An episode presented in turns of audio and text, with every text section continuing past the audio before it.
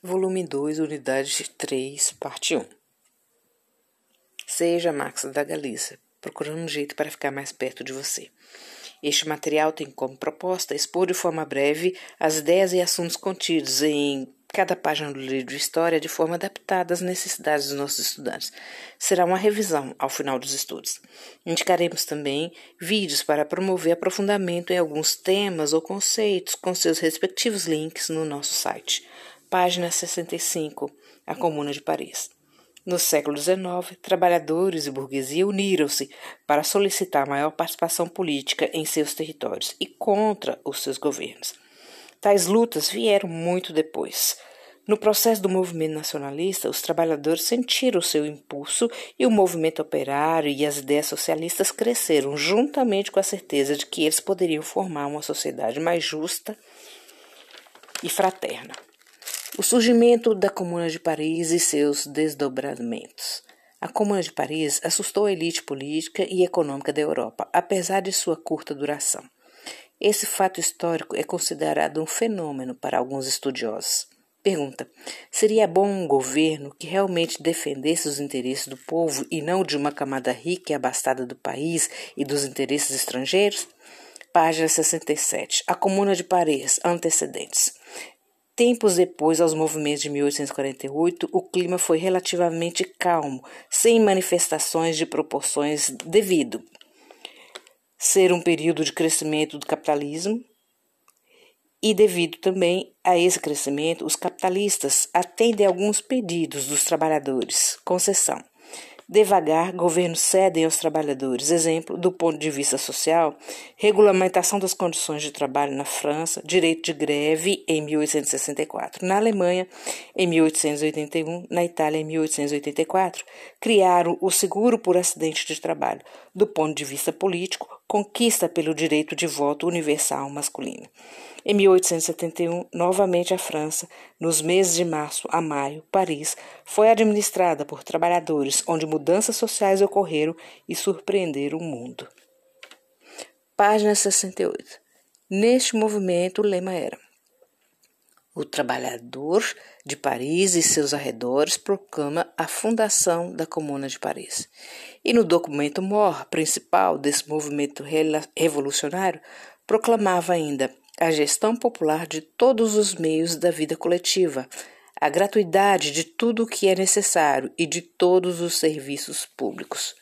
Muito interessante, não é?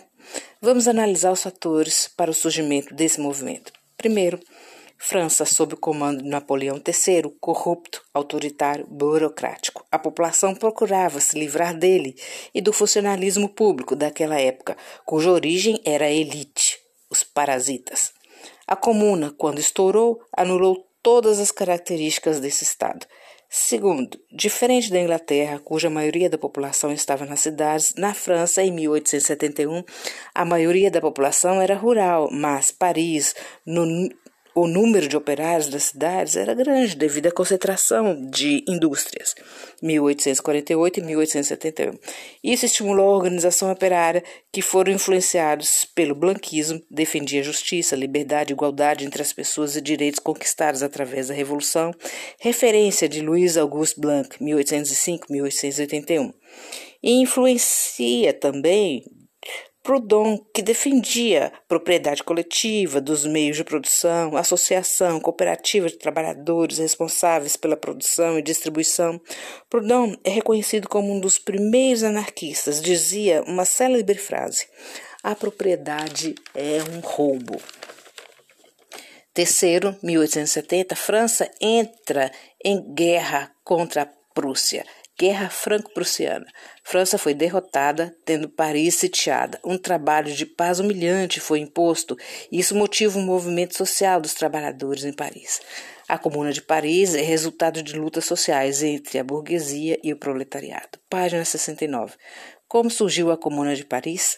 França liderada por Napoleão III, e Prússia, liderada por Guilherme I, almejavam ampliar e anexar territórios, ampliando também seus poderes.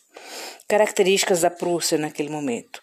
Uma das maiores regiões em franco desenvolvimento capitalista e também forte indústria. Exército poderoso, com inovações estratégicas militares. Sendo assim, a França foi humilhada e derrotada. Você sabia? Quando Guilherme I foi coroado, isso marcou a formação da Alemanha. Já a unificação foi um processo longo. Otto von Bismarck, líder da Prússia, marcou a formação da Prússia com lugares e exaltação ao nacionalismo. A vitória contra a França marcou e mostrou o poder prussiano e revigorou o nacionalismo dos estados germânicos, que se uniram formando o Segundo Império Alemão ou Segundo Reich. Essa união derrotou a França sob a liderança de Otto von Bismarck. Pintura de Anton Alexander von Werner. Título: A proclamação de Guilherme como imperador do novo reino da Alemanha na Sala dos Espelhos em Versalhes em 1885. Hoje o quadro está no castelo na Alemanha. O quadro mostra a Sala de Espelhos de Versalhes, onde estão vários militares, uns na parte de baixo de um púlpito e alguns poucos no alto. São os líderes e estão a comemorar os uniformes da maioria, a calça é azul escura com faixas vermelhas na lateral, com casaco azul escuro que cobre o quadril, com gola vermelha e punho vermelho. Outros três homens de uniforme branco, com botas altas até o meio da coxa, quase todos tendo seus uniformes cheios de medalhas e com faixas cruzando o peito, de cor amarela ou branca com listras vermelhas, cintos que seguram a bainha dos, das espadas. No canto direito dos dos quadros, vários militares erguem as espadas acima da cabeça, e no púlpito, com olhares orgulhosos, o líder e seus apoiadores olha o movimento e provavelmente a saudação dos seus soldados. Em um canto esquerdo há um militar, em postura de sentido, ereto e com espada, ao lado do corpo, em sua mão, com a ponta da espada para cima.